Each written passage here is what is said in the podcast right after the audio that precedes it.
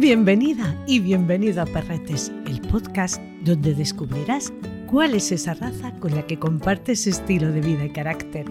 Soy Toñi Martínez, una enamorada de los perretes.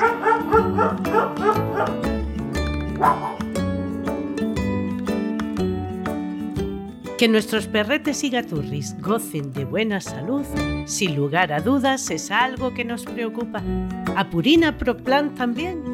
Por eso, además de su amplia variedad de alimentación de alta calidad, pone a nuestra disposición una gama de ocho productos pensados para ayudar al cuidado de sus articulaciones y su buena movilidad, reforzar su sistema inmunitario, mantener su piel y pelo sano e hidratado, e incluso un suplemento para conseguir comportamientos más tranquilos en los que son nerviosos o muy inquietos.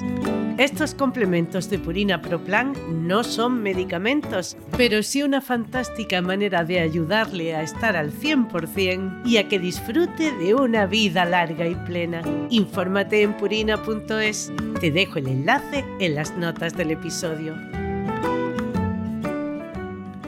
Es probable que haga unos 40 años que vi por primera vez un ejemplar.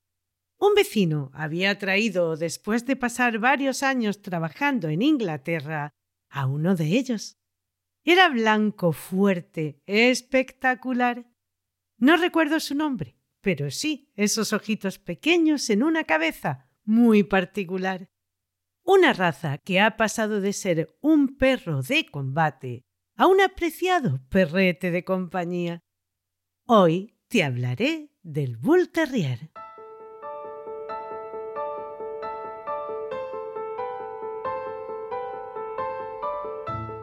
Los ingleses, como ya te he contado en anteriores capítulos, siempre fueron muy aficionados a las peleas de perros.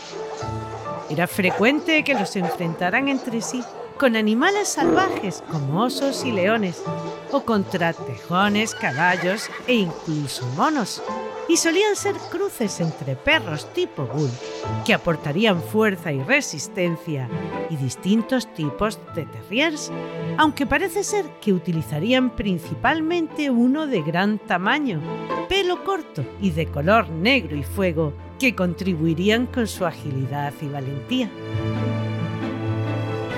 En 1835 se prohibirían este tipo de, llamémosles, espectáculos en Inglaterra, entrando en vigor la ley de crueldad contra los animales, que modificaría la legislación que habría hasta ese momento y que incluiría a los toros, perros, ovejas y osos para prohibir el hostigamiento de estos y también las peleas de gallos, aunque durante años se seguirían realizando de manera ilegal.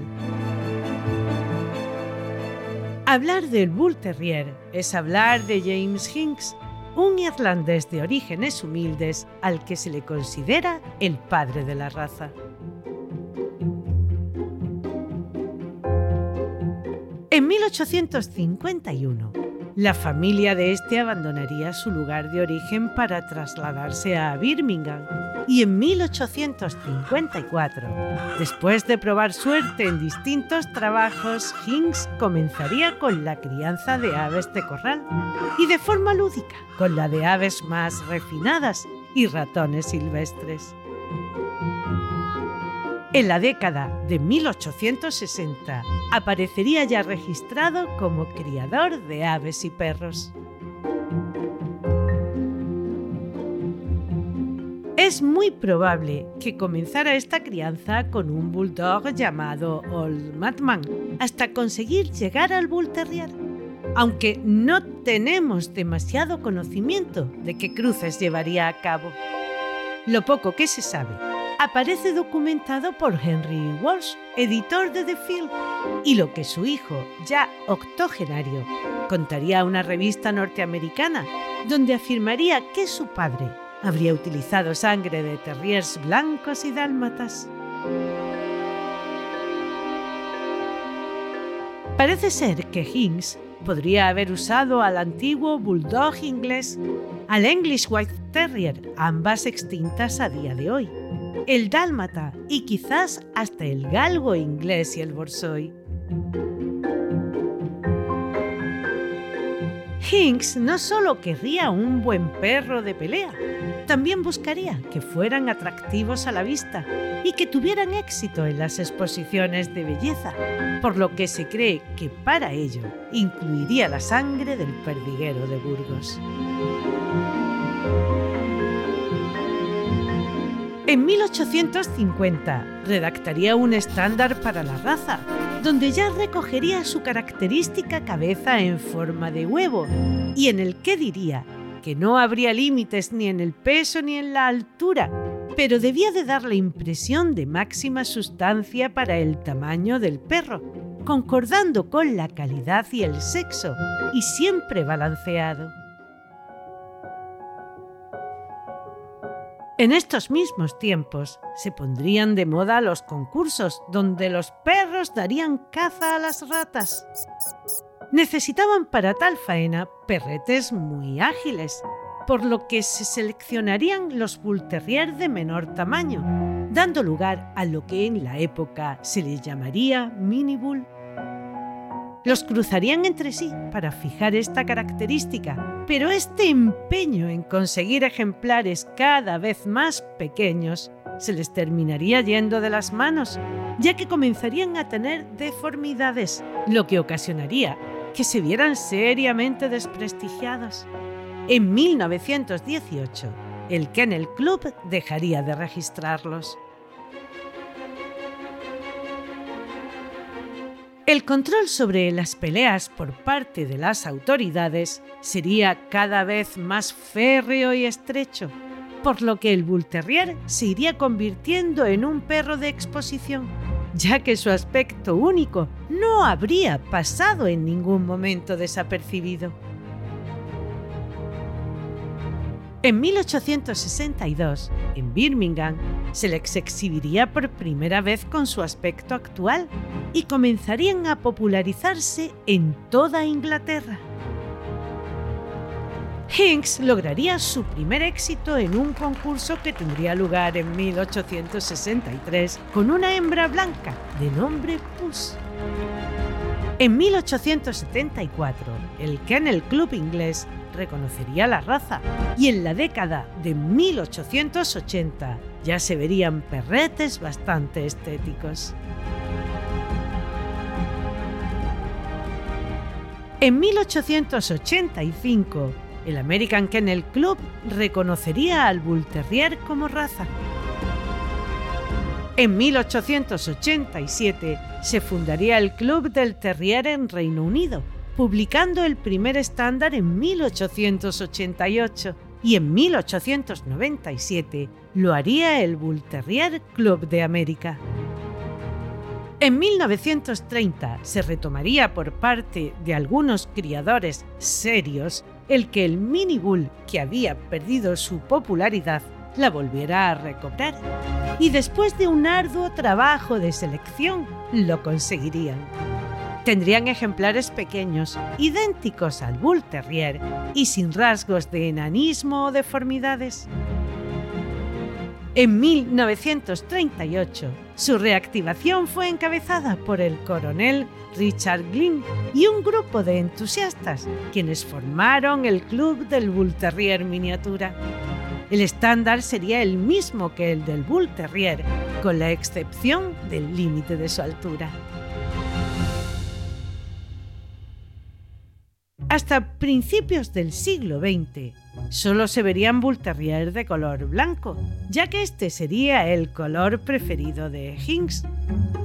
El estándar se ha ido revisando a lo largo de los años, incorporándose otros colores y dividiéndolos en dos tamaños, estándar y miniatura.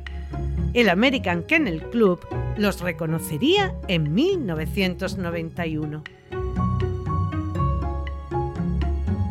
El 26 de junio de 1993, la Federación Cinológica Internacional reconocería al Bull Terrier estándar como raza, encuadrándola en el grupo 3, destinado a los terrier.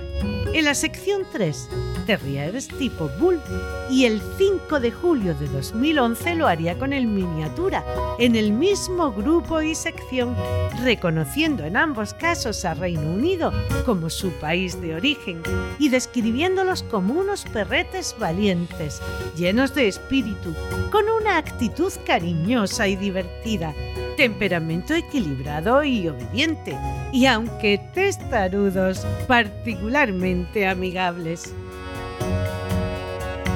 El American Kennel Club dice del tamaño estándar que es juguetón y entrañable, a veces terco, pero siempre devoto. Que estos cerebritos únicos prosperan con el afecto y el ejercicio, y que hay cuatro claves para su felicidad. Socialización temprana con perros y personas. Entrenamiento firme pero amoroso. Amplio ejercicio y mucho tiempo de calidad con sus seres humanos adorados. Si se cumplen estos requisitos, no habrá un compañero más leal, adorable y divertido y que en miniatura es un Bull Terrier, solo que más pequeño, con un carácter alegre, travieso y lleno de valentía, y que si hubiera un perro que pudiera reclamar el título de príncipe payaso del mundo canino, ese es el Mini, siempre pensando en travesuras y de buen humor.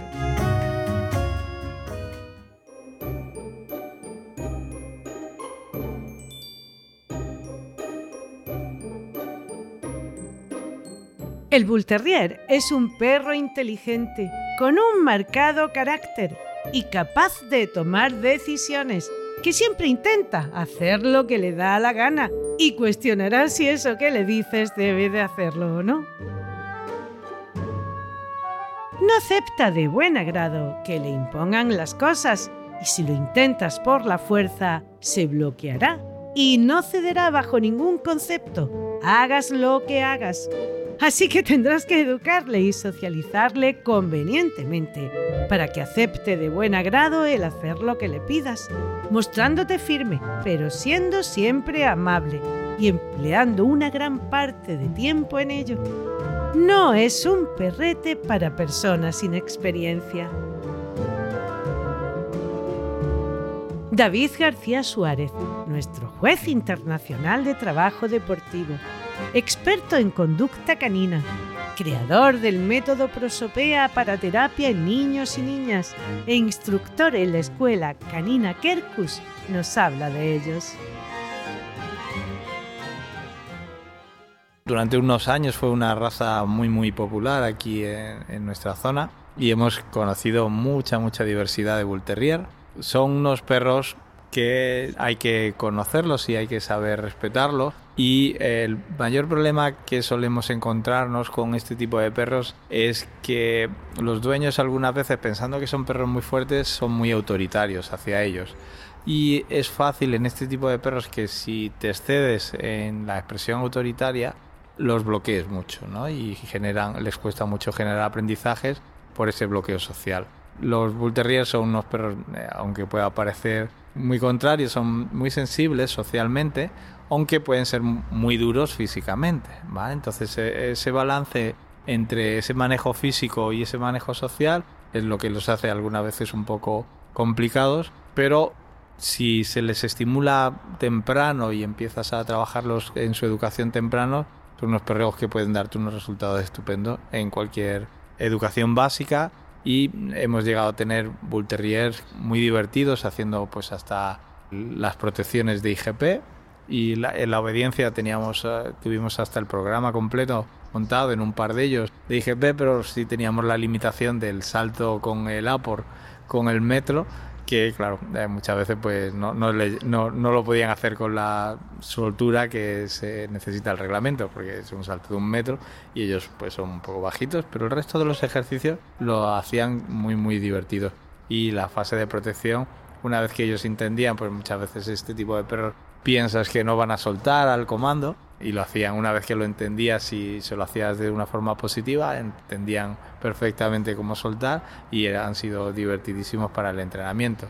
Ahora no se ven demasiados, eh, no es una raza ya tan frecuente, pero los que se ven hay que tener cuidado un poco eso, que buscar siempre perros alegres, motivables, porque vemos con cierta frecuencia algunos perros con muchas inseguridades dentro de la raza.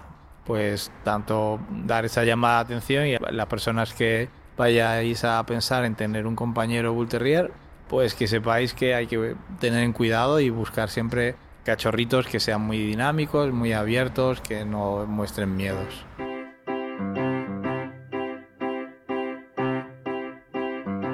Aunque su carácter sea divertido, también será un buen guardián con un fuerte instinto de defensa de los suyos y no dudará en ladrar para avisarte de que algo no va bien. Necesita liberar su energía, mantener su cuerpo y musculatura fuerte en forma y, por supuesto, deberás ocupar su cabecita poniéndole a pensar y evitar esa tendencia que tiene a bloquearse ante algunas situaciones. Mónica Sánchez Marina, nuestra instructora formadora reconocida por la Real Sociedad Canina de España, evaluadora del Zoosanitario de Málaga y monitora en la Escuela Canina Kerkus, nos da fáciles consejos para evitar estas situaciones. En el caso del Bull Terrier tenemos un perro que a mí particularmente me cae muy bien, pero que tenemos que saber que es un perro que se bloquea con mucha facilidad, pues una luz puede ser que esté un rato mirando la pared o eh, una regañina que no entiende bien, no tiene que ser muy intensa, no tenemos que habernos excedido de más, pero si el perro no la entiende se bloquean y se quedan un rato bloqueados. Además son muy cabezotas. Por ello es muy importante regular bien sus nervios, hacerlo pensar desde muy chiquitito, sacarlo eh, mucho y exponerlo a muchos estímulos para que el perro poquito a poco desde muy pequeño sepa salir antes de esos bloqueos y no se bloquee tan fácilmente y incidir mucho en que piensen que superen una dificultad. No tienen que ser grandes cosas, no le pongo la comida, le quito la comida, le pongo la comida. No es enfadar al perro, es simplemente superarlo, porque el perrito no quiere pasar por un árbol. Bueno, pues nos alejamos un poquito y nos tiramos pues cinco minutitos hasta que sin darse cuenta pasa por el árbol cerquita y no hay ningún problema hay un, perrito que no le gusta. Bueno, pues hoy no pasamos, nos alejamos, pero si ese perrito está mañana, pues va a acercar un poquito más y todo muy progresivamente para que él casi sin darse cuenta vaya superando esas dificultades que si no lo hacemos desde pequeño va a producir que el perro se bloquee y se quede quieto. Y entonces o no camine o no mira hacia arriba, pueden estar así hasta 20 o 30 minutos con, un bloqueo en, en algo que no pueden regular entonces es muy importante enseñarlos a pensar. Por el resto son perros que son simpáticos, que son cariñosos con su dueño y yo los que conozco la verdad que son en su, en sus particularidades muy divertidos.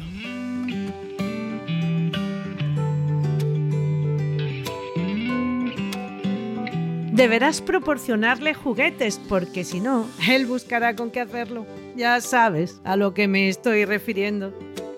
Le dará mil vueltas, jugará con ellos, pero es bastante posible que acabe destrozándolo e incluso intentando comérselo. Todo el tiempo que esté contigo lo empleará en llamar tu atención. Le suele gustar mucho jugar a la pelota, pero procura quitar lo que haya por medio. Si no quieres que en su carrera para cogerla, salte y pase por encima de todo lo que encuentre en su camino. Te sorprenderá ver la rapidez y velocidad con la que es capaz de moverse. Tirar de una cuerda, atrapar un frisbee, ir a correr contigo o a montar en bici. Cualquier juego y actividad física que le propongas le apasionará. Su familia es eso, su familia por lo que querrá participar en todo lo que hagáis. No lleva bien la soledad ni el aburrimiento, y esto le puede llevar a ladrar más de la cuenta. Con las personas chiquitas se mostrará juguetón y paciente, pero deberemos tener en cuenta su fortaleza física. El que son un tanto brutotes y con cierta tendencia a no querer compartir comida o juguetes. Aunque si su educación se realizó de la manera correcta, no tiene por qué haber ningún problema al igual que con otros de su especie, aunque es bastante territorial, o con gatos, a los que su instinto le puede llevar a cazarlos. Pero si hicimos bien su socialización temprana, tampoco será un problema. Un perrete educado sabrá siempre comportarse como es debido. La forma de su cabeza es, sin ninguna duda, lo que más llama la atención de estos perretes y su seña de identidad. Es larga, fuerte y profunda hasta la punta del hocico, pero no tosca. Vista de frente, debe tener la forma de un huevo y estar completamente llena. La trufa debe ser negra y curvada hacia abajo en la punta las ventanas nasales bien desarrolladas, los labios bien definidos y pegados.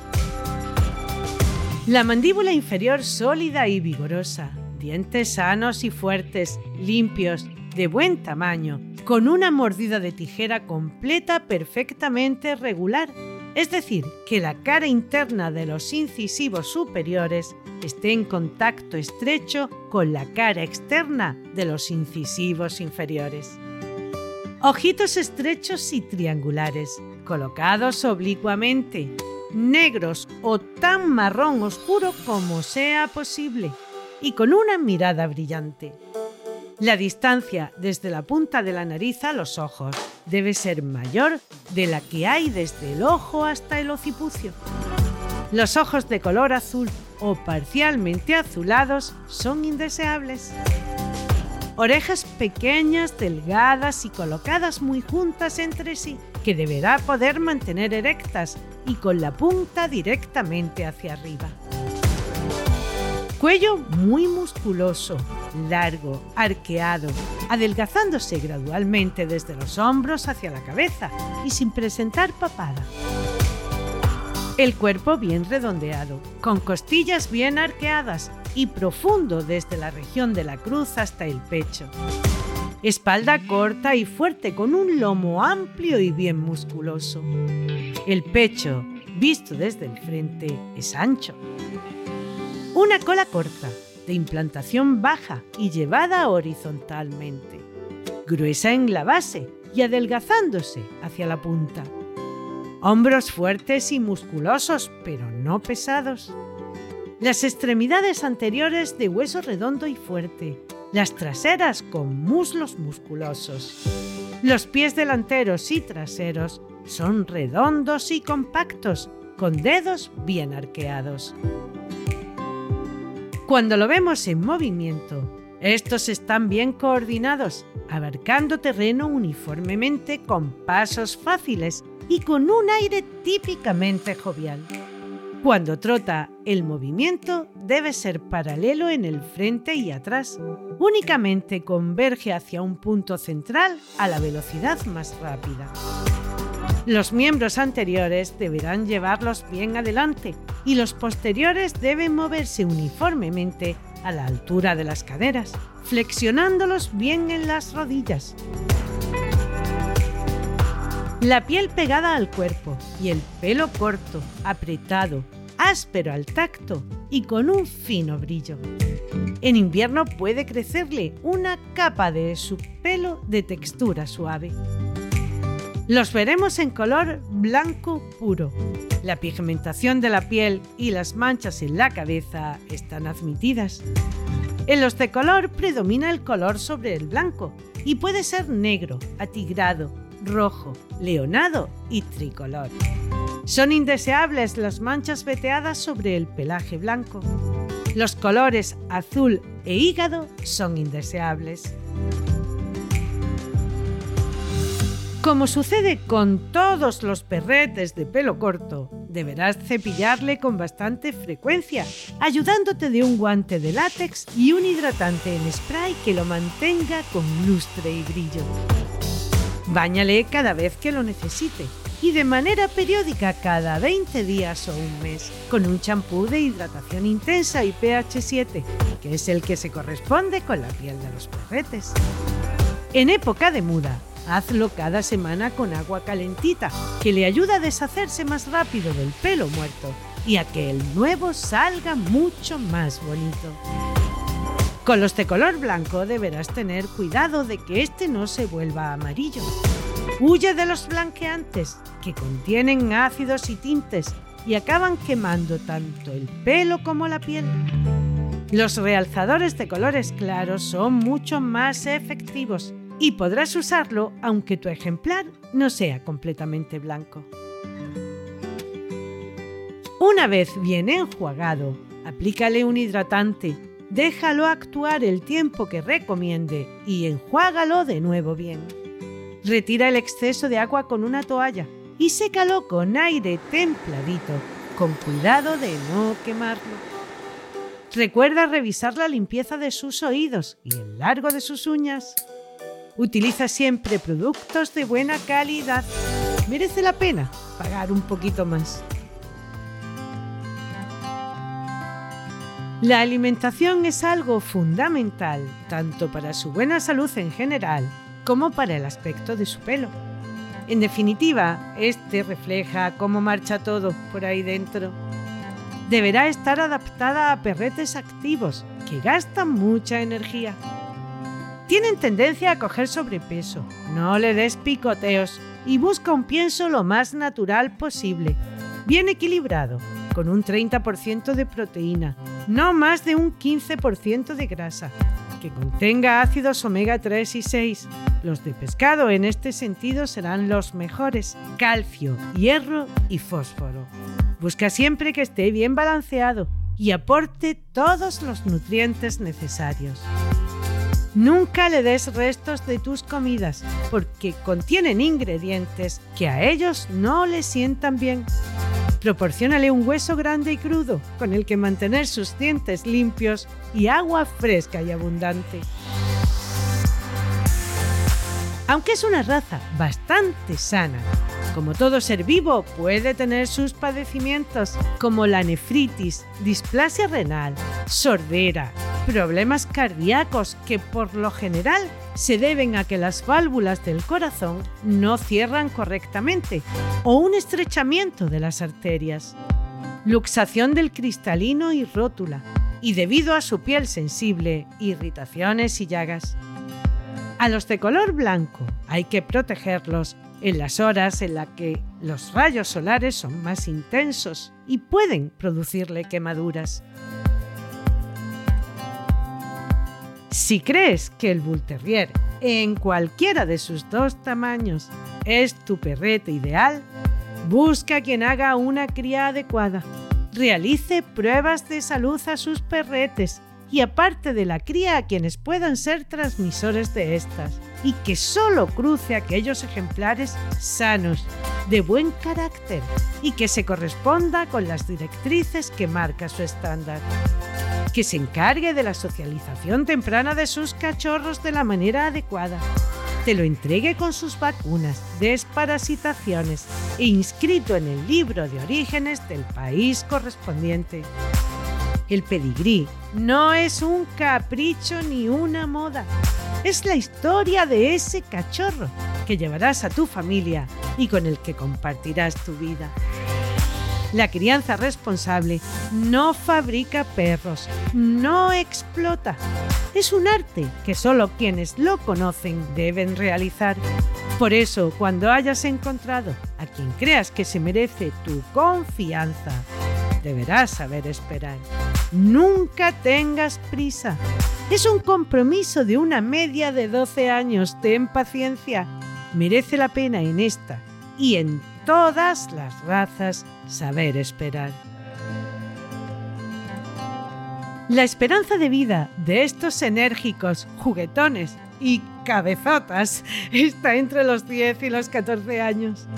El estándar nos dice que en el tamaño estándar más grande. No existen límites de peso o estatura, pero el ejemplar debe dar la impresión de máxima solidez consistente con sus rasgos distintivos y sexo.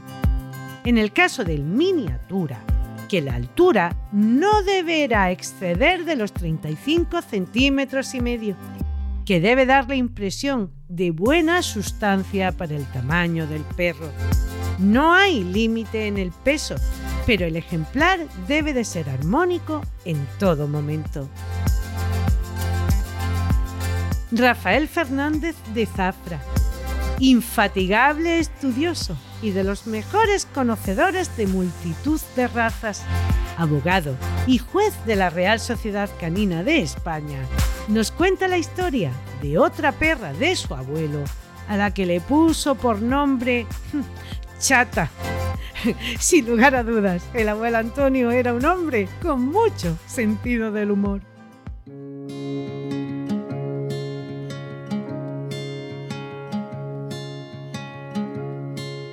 Oh, ¿Cómo contar esto? ¿Cómo contar esto sin ofender a los propietarios, ni a los criadores, ni a la gente aficionada al Bull Terrier? Mi abuelo, que era, como ya sabéis, yo he contado en otra anécdota, un gran devorador de perros, pues resulta que se enamoró de un Bull Terrier. Y con trabajo y paciencia importó una perra blanca de Inglaterra y además, como él tenía el humor que ya sabéis que siempre he contado, le puso a la perra de nombre Chata, con el pedazo de trompeta que tiene un Bull Terrier. Bueno, pues claro, cuando yo iba a casa de mi abuelo, ¿a quién le encargaba sacar la chata? A mí. El primer día que la saqué bien, pero el segundo día pasa un señor y dice, mira, mira, mira, fulano, un niño paseando un guarro blanco. Cuando a mí me dijeron aquello de un niño paseando un guarro, un cerdo o un cochino blanco, pues a mí me dio una vergüenza tremenda. Entonces yo no quería sacar la perra ni con dinero encima. Claro, yo era un chavalillo con 14 años. Y claro, te decían que tú sacabas un cerdo a la calle y era algo, algo despectivo que afectaba a tu imagen, ¿no? Esa es la, anécdota que había con aquella perra que era muy cariñosa, muy simpática, un poquito de carácter duro por aquellos años. Eh, ahora, gracias a Dios, la raza se ha suavizado muchísimo y ha progresado muchísimo, tanto en salud como en carácter. Y la prueba de, de ese mal carácter anecdótico que tenía es una de las películas, quizá de los grandes clásicos basados en una novela, que es el famoso Oliver Twist. Uno de los protagonistas de Oliver Twist es el famoso delincuente Bill Sykes, que trabajaba a media con Fajín, con un, señor que se dedicaba a fagging, que se dedicaba a coger objetos robados para revenderlos mediante una pequeña banda de niños. Pues Bill Sykes tenía un Bull Terrier que se llamaba, traduciéndolo, Ojo de Toro, Bull Age y que era el perro malo, canalla y tremendo que, con el que Bill Sykes amenazaba a la gente para robarle. Y ese es de los primeros Bull Terrier que yo tuve conciencia de ver en el cine. Y la más bonita de las películas que yo he visto con un Bull Terrier, un Bull Terrier animado en este caso, pues la de Frankie Winnie, eh, dirigida por Tim Burton, incluso premiada con Oscar, porque es una historia muy tierna de un niño cuyo Bull Terrier es atropellado y el niño, haciendo un acto remedo de Frankenstein, resucita a su perro. Una raza preciosa, maravillosa, entre la que cuento pues con grandes amigos que crían y que en la antigüedad fue denominado como el gladiador de la raza porque por desgracia se usaban para la pelea. Hoy en la actualidad esa época pasó y tenemos unos maravillosos animales que nos acompañan y que recomiendo como magníficos compañeros de vida.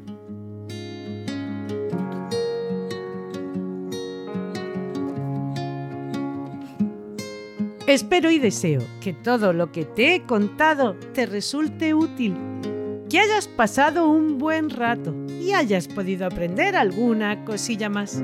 Si es así, no sabes lo feliz que me hace. En el próximo capítulo te hablaré de unos perretes impresionantes, capaces de defender de osos, lobos y cualquier otra limaña a su rebaño, y con más de 2.000 años de antigüedad. El mastín español.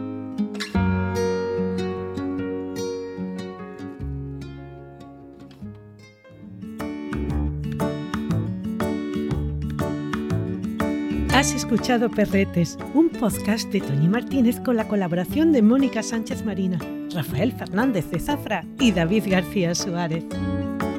Pablo Cruz hizo la supervisión.